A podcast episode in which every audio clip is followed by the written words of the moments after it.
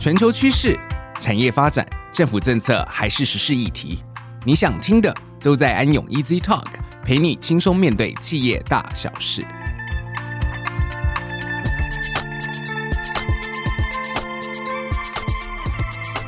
各位听众，大家好，欢迎来到安永 Easy Talk，我是安永鉴识会计与法政服务部门的负责人朱亚德职业会计师 Chester。今天很荣幸能跟我们团队林威洋经理 Kevin 来跟大家聊聊国内外鉴识科技如何运用在法庭诉讼。各位听众朋友，大家好，我是鉴识会计与法尊服务的 Kevin，目前负责建识实验室鉴识科技的运用以及跨国诉讼的调查。那我们今天的主题主要是讨论舞弊调查、鉴识科技。还有最后聊聊跨国诉讼的议题。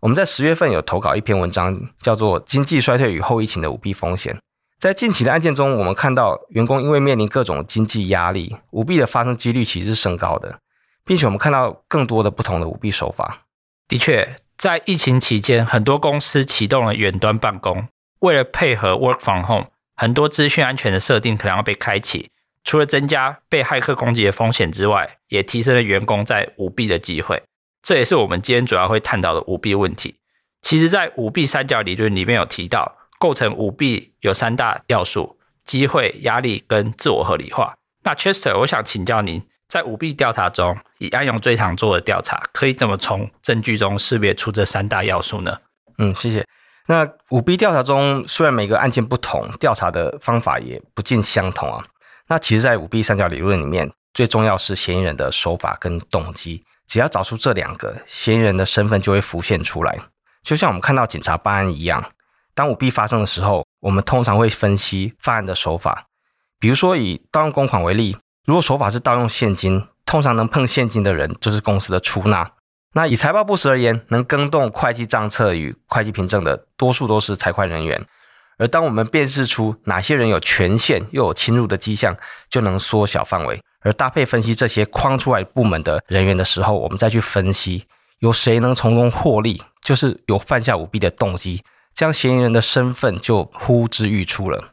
所以，其实，在执行过程中，从证据中抽丝剥茧，还是蛮考验我们的经验跟能力的。那当我们在调查出结果的时候，客户下一步会需要我们做什么事呢？当我们找出舞弊行为的证据的时候，有时候客户会希望向舞弊者求偿。这时候，我们通常会以鉴定人或是以专家证人的身份，将调查的发现，还有这些发现跟嫌疑人的行为是否有因果关系建立起来。也就是说，当嫌疑人的行为，我们能建立出他对公司的损失造成的一些影响，把这个因果关系建立起来，我们就可以帮公司向法庭解释这个事情的来龙去脉，也能进一步帮公司求偿。那 Kevin，如果你是法官或检察官，或是甚至公司的治理单位，你会希望我们出了专家报告的内容长得怎么样子呢？我想我会希望鉴识报告将调查过程化繁为简，因为拥有了证据之后，还是需要有人去解释这个证据的意义。所以报告中如果不只是文字，而且搭配图片等，比较直观的去叙述我们的这个舞弊行为的话，会让阅读者读起来轻松很多。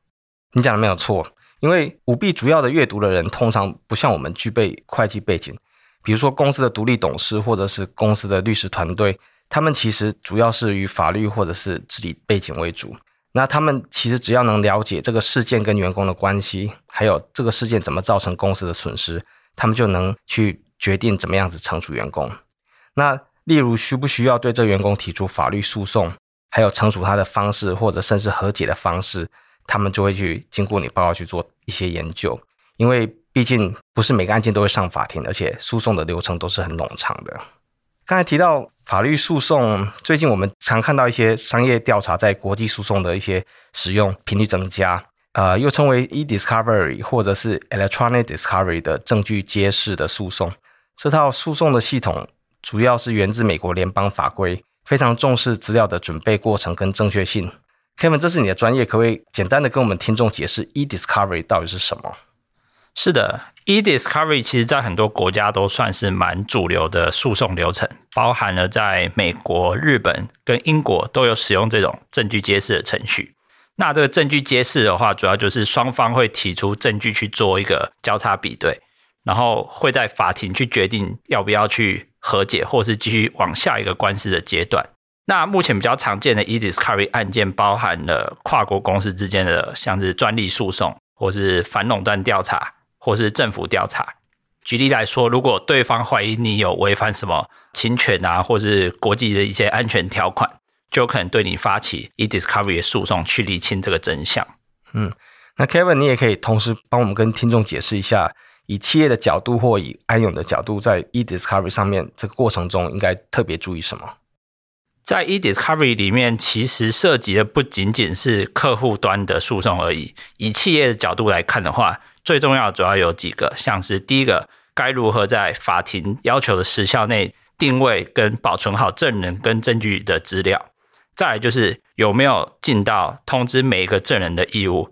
再来也要避免就是证据资料多给跟少给的问题，以及去考量到资料管辖权的议题。那在安永的角度，我们会 focus 以下几点，像是我们如何准确跟有效率的收集资料，如何依照法庭的要求去做处理跟产出资料，以及我们如何在初期协助企业识别出跟诉讼有关的资料，可能运用包含像是舞弊访谈等手法去调查。嗯，所以企业在舞弊或鉴识调查的时候，其实跟我们想的不太一样，实际舞弊。状况可能跟调查的内容是会有落差的，这也是我们最后一段要讨论的，在诉讼调查跟搜证时候会遇到的挑战。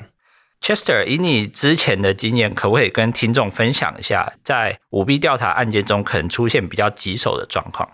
嗯，可以。舞弊调查过程中，通常比较棘手的部分就是公司没有在案件一开始就规划好他们要执行的方式，